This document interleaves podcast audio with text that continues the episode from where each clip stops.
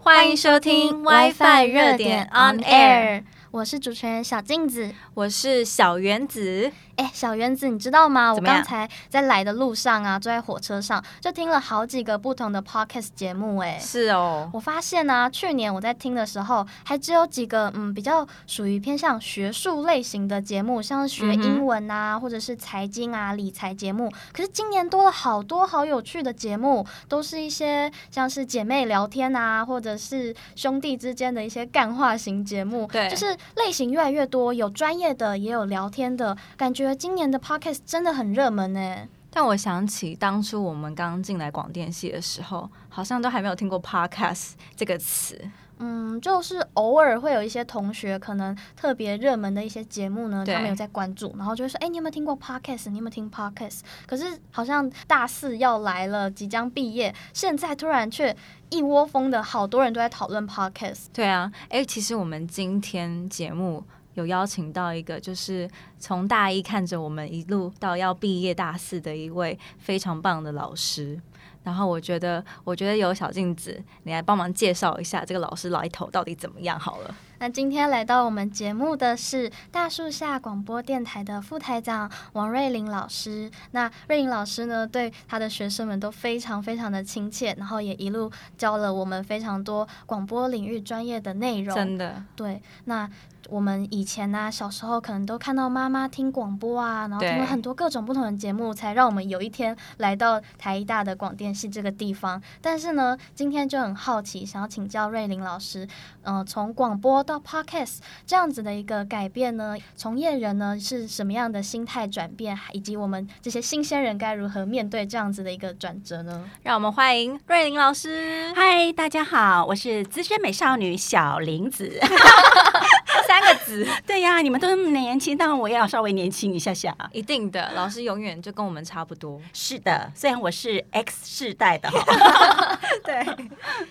那老师，刚才我们访问您的问题就是说，身为我们广播非常资深的前辈，在我们广播圈跟以前跟现在有什么样的不一样呢？其实变化还蛮大的哦，因为其实早期在我之前的广播。电台可以说是很主要的一个媒体嘛。那可是后来我大概在八十年的时候进入到广播圈的时候，你就会发现，其实那时候已经是百家争鸣，广播事业非常非常的蓬勃发展。对，包括什么飞碟电台啊、亚洲电台啊，新的媒体一直在出现。可是广播电台在大概十年的光景之后，因为包括网络就出现了，对，所以你就会发现网络一出现，广播就快。也差不多快被打趴了。啊哦，这几年都一直被说是夕阳产业。是，所以已经像你们刚刚在介绍，也在讲广播，其实有一点像传统的产业了啊，好像感觉快要不见的感觉。对，那。早期像譬如说像 call in 节目非常的流行，非常的火红。那有也有人说，一通电话可能代表的是五百个听众，所以你在做任何的节目的时候，只要开放 call in 电话是打不进来的，是真的打不进来。可是到后来你会发现，呃，主持人常常在讲说，赶快打哦，赶快打哦，现在满线哦。然后主持人就一直在一边一直讲，一直讲，一直讲，其实都是在等大家打电话进来，因为没有人 call。哦，对，所以这个其实变化还蛮大的。是啊，就是可能以前大家开车嘛，就就会听广播，可是现在选择感觉太多了，是已经很少人就是一定会听广播。对，因为我想像你们这么年轻，你们自己搞不好都不太听广播了，对不对？被发现了，是因为念广播电视系被强迫一定要听广播，对不对？对，爱从此爱上啊，一定要的哈、嗯。但是虽然广播呢看上去是一个夕阳产业，但其实嗯、呃，这样子的声音的节目其实一直都是存在在网际网络之中，而且它其实也有各种不同的变化，比如说有声书啊，或者是嗯、呃、配音啊，它其实也跟声音表演息息。相关。对，所以其实很多人说，就算广播。这个行业可能有一点点没落，可是只要跟声音有关的，是绝对不会不见的。而且像你们刚刚提到 Podcast 这个东西，其实在我念研究所的时候，我刚开始听到的时候，我也觉得，哎，这什么东西？那其实后来才知道，看到一些文献，然后看到一些国外的报道，才知道说，其实，在国外已经还蛮流行了一段时间。嗯、那在台湾，因为其实那时候大家比较注重的，反而是在 YouTube 上面，就是有画面的部分，所以。播客所谓的 Podcast 这个东西在台湾那时候并不流行。可是这一两年，其实我们常常在说，呃，今年是所谓的 Podcast 的元年，因为开始蓬勃发展，包括在台湾就有大概有五千个这个播客组，哈、嗯，大家在做这些的事业，做这些事情，所以你就会发现，突然好像这些网络上一查一看，有一大堆一头拉骨的人都在做播客。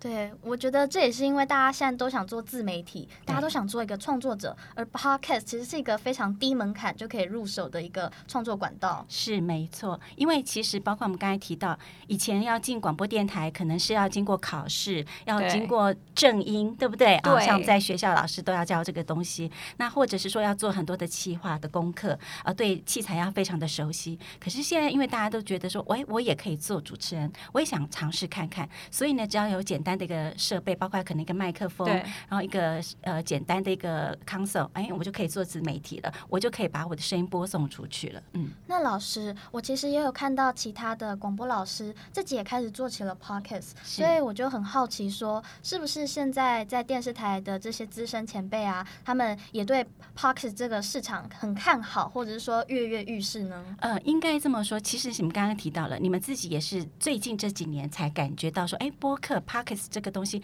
有比较流行起来，那其实很多的广播的从业人员，呃，老实说，就我自己知道的，很多人也还不是那么熟悉，哦，不是很熟悉，说这个东西到底在做什么。可是广播电台很多刚开始在前几年的转型是开始做直播。啊，就是我做广播节目之外，我还在做直播，是让听众顺便看到主持人的样子。看到对，因为我们刚刚提到广播缺少的是画面嘛。对。那现在大家都喜为什么喜欢看电视？就是电视媒体一出来的时候，大家就说广播快消失了，因为有画面了。对。感觉上应该会取代广播。嗯。那所以现在呃 YouTube 出来的时候，大家就发现说，如果广播可以让大家看到画面，是不是也会让我的广播更火红，更多人喜欢？对。所以很多广播主持人他就开始做直播。那做了直播之后，就又发现。说好像也没有想象中那么好，因为画面并不是那么好看，对对不对？就是可能主持人坐在这边讲话说啊，各位来宾大家好，可是呢，呃，这个表情也没有特别生动，然后人也没有长得特别漂亮。哎呦，啊，呃，不是说我啦，哈，当然喽。所以呢，直播看起来就不是那么的好看。对。那后来大家就现在因为流行这个播客 Podcast 的时候，大家就开始想说，那跟我原本的声音的表表示表现不是也差不多吗？那一定要。做播客 Podcast 这个东西嘛，好，因为我已经是主持人，我已经有平台了啊，所以很多主持人反而在考虑的是，好像属性是相同的，是一样都是用声音去表达的，并没有很积极要去认识。这个东西会对我的节目有多大的帮助？那因为很多的广播的从业人员也好，或是所谓的经营的这些老板、台长们也好，他们也很担心说，如果的主持人都去做播客了，那这些我原本的节目怎么办呢？对啊，嗯哼，所以也没有很鼓励这些主持人要去做所谓的跨媒体的这个发展，只是。因为像我们这种比较好学、比较有认真、比较希望做一点创新的一些主持人，他就会想说：“嘿，我还是想试看看。除了做直播发现不成功之外，呃，效果没有特别好的话，是那我如果做播客的东西，其实也是把我广播的东西内容单元拿到所谓的不同的平台去播放，并没有造成我很大的负担，或造成我很大的呃花费。那为什么不去做这个事情呢？”对啊，因为像现在大家就算用不同手机嘛，iOS 系统啊，或是其他的安卓系统，只要你有这个节目名称啊，你用任何一个呃播客的平台，你都可以找到你想找的节目，所以感觉好像电台。这个呃地方或是这个组织的存在，间接的好像被取代了。你不再一定要需要到某个电台的频道才能听到你想听的节目。嗯、是，那是不是这样子？电台就要想办法转型了呢？转型是势必一定会转型。可是我一直觉得说，广播电台一定还是有它存在的一个必要性。因为有些人他可能很长时间，也许是一个家庭主妇，是你叫他在那边听这个所谓的 Podcast 这个方式，对他来讲并没有特别的方便。他反而收音机或者是用手机。也是网络收听也好，他可以放着一整天听下来。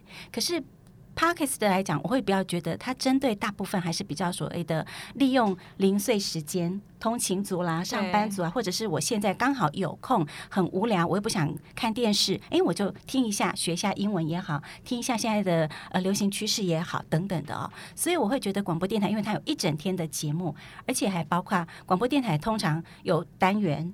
有主题，有时事，它还是发挥它所谓的媒体的一个特色嘛，对不对？陪伴的作用，它还是都有，也有告知的效果。那甚至还有一个很重要的，它也还有很多的歌曲音乐。你有没有发现，其实很多 Podcast 几乎都没有什么音乐歌曲，对啊，都会比较少，对，就是纯聊天比较多，对，干话，对。因为一来，其实 Podcast 有的一个状况是学习嘛，就像我们刚才讲的，你可能说你喜欢听，你想学英文，嗯，所以你会听那一段的啊，告诉你英文怎么去去学的会更好。那有些可能就是像刚刚讲到的，就是聊天，纯粹聊天，然后会让听的人疏解一些压力。可是像歌曲音乐这个牵扯到的是所谓的著作权的问题，对，所以其实著作权为什么这些 Podcast 的这些播客这些人员他没办法？拿到这些著作权，或是要花钱，哦，所以他可能就不能放太多的音乐歌曲，就是很单纯聊天就好了。那这就会跟广播电台会有一点点不太一样的地方。嗯，对，在制作节目上，感觉还是有一些不同的呃素材的取用的限制，是因为。像一般广播电台还是要受 NCC 的管辖，会比较也不能随便乱聊嘛，对不对？像我们现在随便乱聊讲三字经，或讲一些不负责任的话，也许都还没有人会来管我们。可是广播电台不行，一般的主持人是不行的。嗯，哎，老师，那像我和小原子现在即将毕业了，嗯、我们现在正在烦恼未来的出路。那 Podcast 现在兴起啊，我们也看到它从去年到今年，哇，一下暴增了好多节目，超级多的。对，很多人都跃跃欲试。那现在就很多可能学弟妹啊，或新进的学生，他会来找老师问你说：“哎，老师，我想做声音节目，那你会建议他是去做做看 Podcast 呢，试试水温，还是说他直接到电视台里面去实习，会更能够吸收到一些专业的知识呢？”呃，我觉得都可以，哎，到电台实习也是一个很好的一个机会。嗯，那如果说你没有这么好的一个机会的时候，你如果想说，哎，自己该做这个 Podcast 的话，我也觉得也可以。这两个东西都是不违背的，甚至你同时进行也都可以。可是当然，相对的，你要做 Parks，你要有设备，你要先花一点点的钱，嗯、包括买一个好的对麦，对对麦克风。因为现在其实很多外边的 Podcast，你会注意听，它的音质都不太好，对不对？嗯，对我有发现，对音质不太好。就是听我自己听起来会觉得怪怪的啦，我还是希望说，既然是声音的呃所谓的表演者也好，声音的一个传播者也好，总是把声音弄得好，把音质弄好一点是一个基本的要求。哦，感觉就是一个好品质，对，对要对自己负责嘛，对不对？对好，所以如果呃你行有余力，譬如说，因为这设备不会太贵了，好，也许只要几万块，你就可以有个简单的录。几万块对我来说，对学生来说，我我讲的是说简单的一个录音室，不然的话，你赶快到。广播电台吧，只是说，因为说实在的，现在广播电台要找这个实习的机会，或者是说要重新应征人，比较比较少。是很多电台可能预缺不补啦，或者是说，呃，有有这样的机会，可能因为毕业生这么多人嘛，对不对？那他可能只要一个两个，所以你们必须要是非常顶尖，刚好有这样的一个机会，才能够进广播电台去实习或。做这样的工作，那如果有的话，当然赶快优先去；如果没有的时候，诶，自己可以从这一些所谓的简单的器材设备去做准备。很重要的一点，音质好之外，我们刚才讲 Podcast 为什么有的人会很爱听？因为它其实要有内容，内容很重要。对，内容还是王道。就是你长得很漂亮，可是如果你是个草包，我想。不耐看嘛，对不对？对花瓶，像我们两位主持人都不是，好，都很耐看，谢谢老师都不是花瓶。谢谢老师。最主要都要还是要有内容，对。所以除了要可以冷消微，可以聊一些五四三，那当然我们的声音表情还是很重要，对不对？啊、嗯，音质要好，很重要的一点，还包括我们在讲到的内容的问题。嗯，嗯，那我觉得，所以如果大家有兴趣的话，他能够透过一些管道学习到比可能比较专业的设备上啊，或者是处理上的知识之后，他再加上一点自己的创意，欸、然后找到一些现在很多的机会，那他是不是？就可以开始他的可能 podcast 之旅或者是广播之旅。没错，因为其实我想将来还是很多的广播电台会跟这些 podcast 做合作。嗯，为什么要做合作？因为也许。因为呃，我们讲这个多媒体的时代嘛，总是希望有很多跨媒体的一个机会。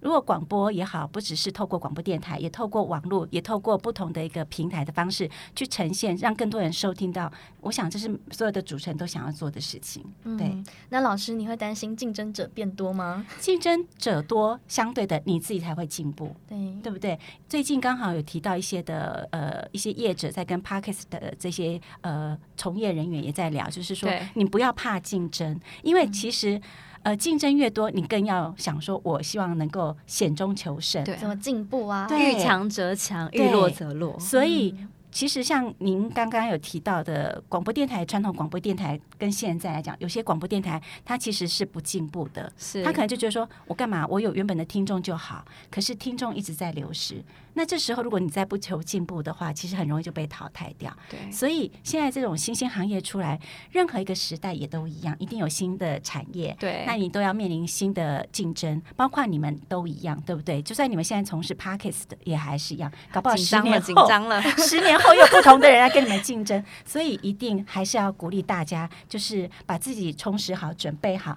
面对各种挑战，嗯、都不用害怕。对。好，那今天非常感谢瑞玲老师愿意拨空呢，来跟我们分享老师这么多年累积下来的专业经验。那我是小原子，我是小镜子，我是小林子。那我们今天就先这样喽，拜拜，拜拜。Thank you.